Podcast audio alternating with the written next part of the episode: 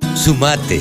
Entre todos hacemos la mejor radio, la radio del campo. Bien, y ahora estamos en comunicación con Ezequiel Pesoni. Saben ustedes que Ezequiel Pesoni es ingeniero agrónomo y además periodista especializado en maquinaria agrícola. Hola Ezequiel, ¿cómo te va? Buenos días. ¿Qué tal, Carlos? Buen día, ¿cómo andás?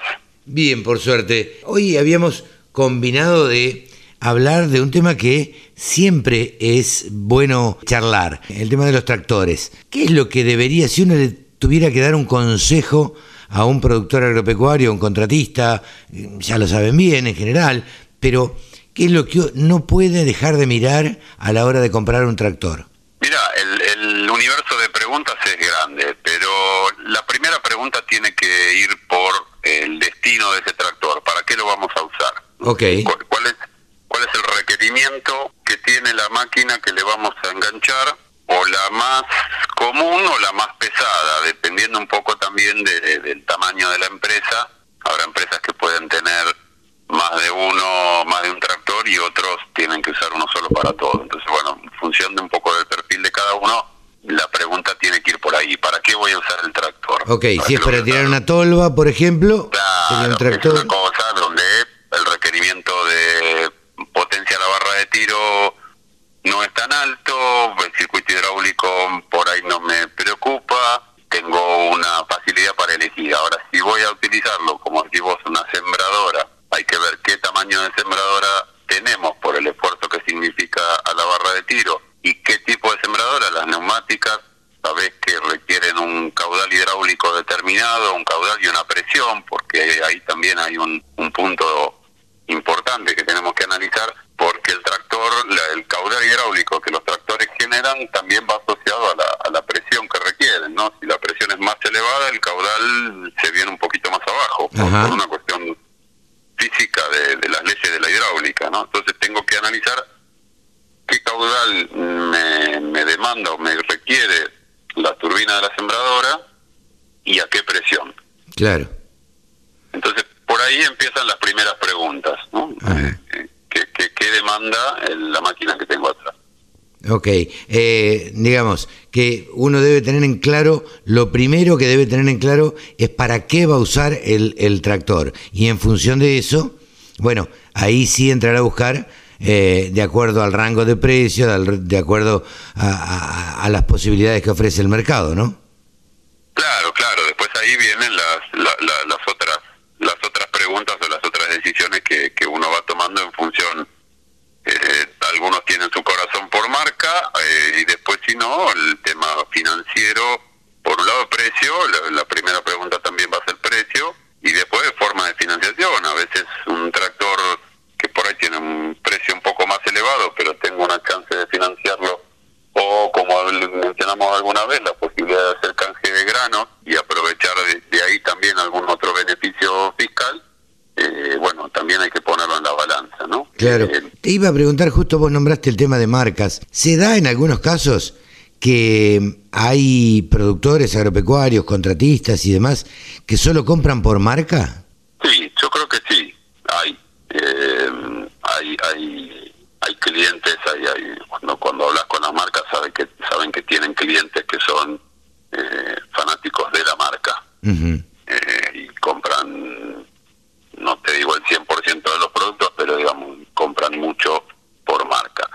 Eh, no está mal en la medida, de nuevo, que yo dentro que la marca tenga pueda comprar el tractor que necesito. Y no lo que sí estaría mal o no no es lo que lo que recomendamos si no tengo el tractor óptimo me compro otro y me acomodo. A veces comprar un tractor más grande no significa hacer bien las cosas.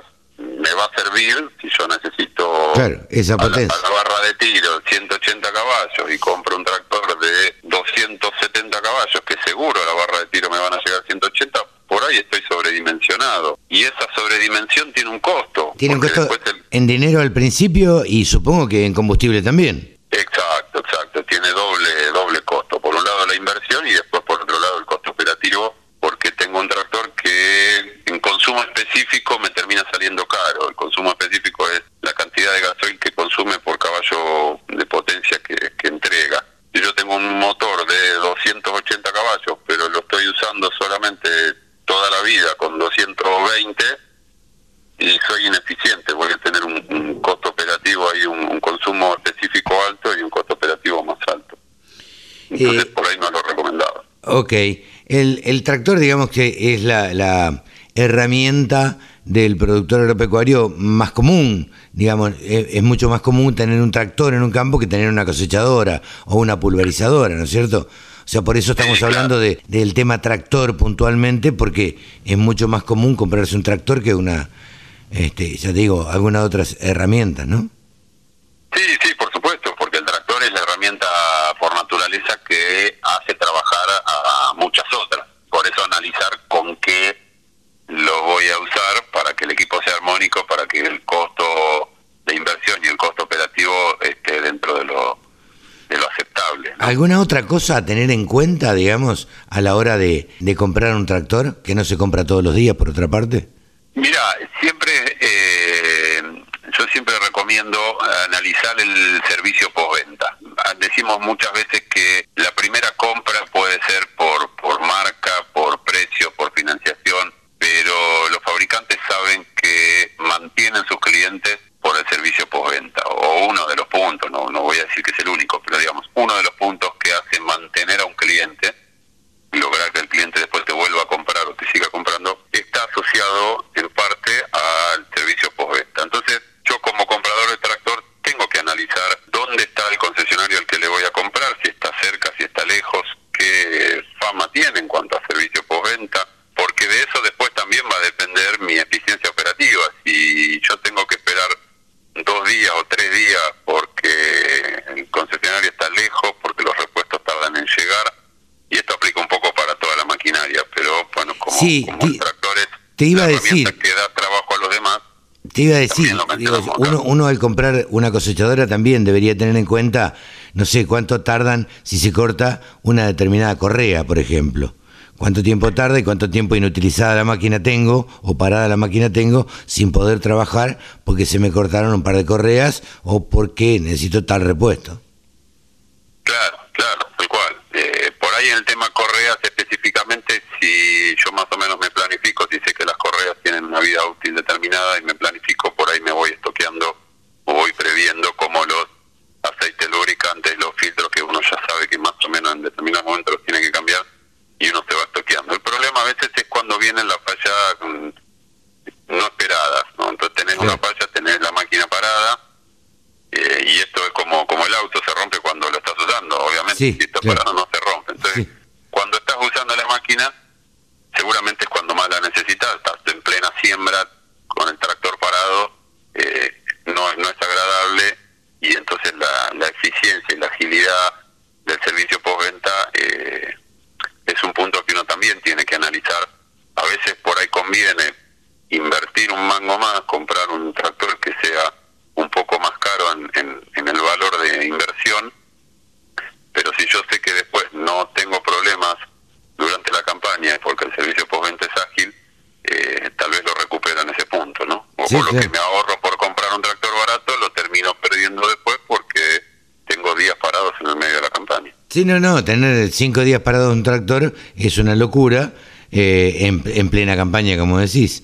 Ezequiel, te agradezco mucho estos consejos para a la hora de, tener que comprar un tractor, que como es una herramienta cara y que no se compra todos los días, ¿cuál es la vida útil aproximada de, un tractor? Me vas a decir dependiendo para qué lo use, ¿no? Pero bueno, aproximadamente.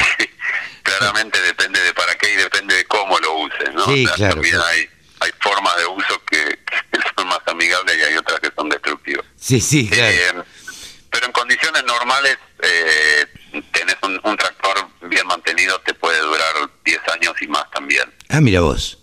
Mira vos. Sí, sí, sí. Una, ¿Te meto en un lío si te pregunto contablemente a los cuántos se amortiza?